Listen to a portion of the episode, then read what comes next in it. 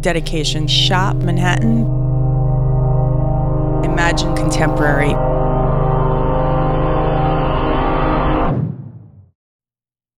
This has been my favorite part of the city for as long as I can remember. It took us about a year to find the space. I think it's hard to describe it. Generally, it's home improvements. Everything to make your home slightly better, more fun. From the meditation kit, pretty plates to eat on, candles, charcoal toothbrushes, everything and anything. And we're always changing. And also, there's design and a little bit of art. It's everything.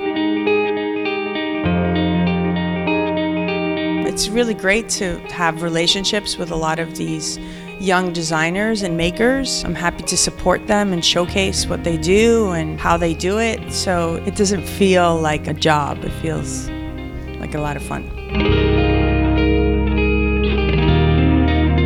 Always evolving, assuming that if you came here today and then you came back two years from now, it will look completely different. And hopefully, some will be the same, same designers and same makers, but making completely new, exciting things. And then there'll be lots of other new, young, contemporary people.